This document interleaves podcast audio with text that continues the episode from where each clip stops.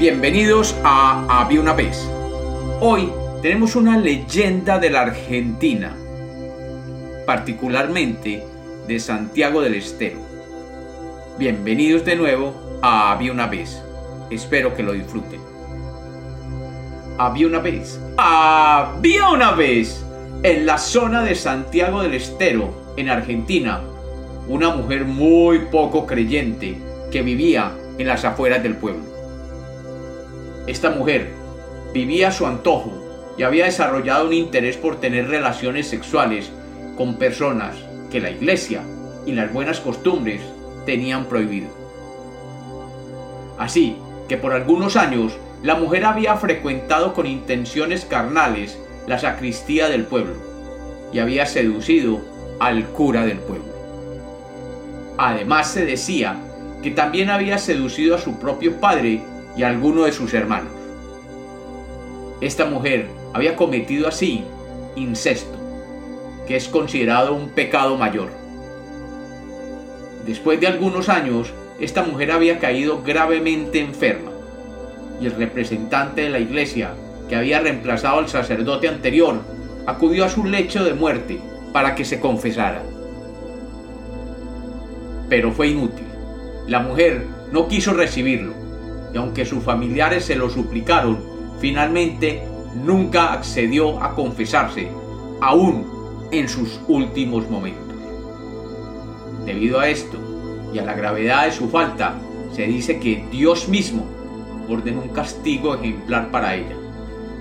El castigo era que su alma no pudiera entrar en el paraíso ni en el purgatorio, y por el contrario, debería vagar por la eternidad convertida en una mula color plomo. A esta mula, la población de Santiago del Estero la llamaría alma mula. La mula empezó a ser vista durante las noches oscuras recorriendo los montes aledaños a Santiago del Estero, y los habitantes la podían escuchar claramente, ya que produce un ruido de pesadas cadenas acompañadas de gritos de dolor que llegan hasta lo más profundo de la población. Las cadenas son los pecados que cometió y los gritos de dolor son resultado del sufrimiento que estas cadenas le producen al ser pisadas por sus cascos. Por esta razón, los habitantes de Santiago del Estero generalmente cuando oyen los ruidos de las cadenas y los gemidos lastimosos se encierran en sus casas ya que se dice que cuando esto sucede se puede ver una figura de una mula caminando desde los montes y atravesando el río Dulce se interna en el pueblo y se dirige hasta la iglesia donde antaño vivía el sacerdote en pecado. Se dice además que después de un tiempo emite un último gemido y regresa por el camino hacia el bosque donde se pierde de vista.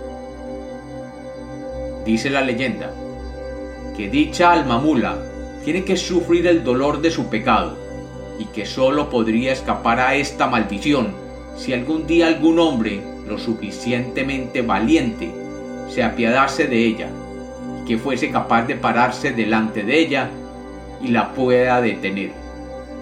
Y como castigo le diera un corte con un cuchillo en una oreja que le haga brotar un hilo de sangre que redima su pecado y que el alma de la mujer quede de esta manera liberada y pueda entrar en el purgatorio. Lo extraño y lo que es aún preocupante es que se cuenta en que la región, por muchas generaciones, algunas personas han contado que ellos mismos han encontrado el alma mula y que ellos valientemente la han enfrentado y la han liberado de su pena y castigo. Pero curiosamente y extrañamente, pese a que cotidianamente se advierte sobre la gravedad del pecado del incesto, aún hoy todavía siguen apareciendo almamulas periódicamente, sin que se sepa quién es la desdichada de turno. Y como los cuentos nacieron para ser contados, esta es otra leyenda de Había una vez.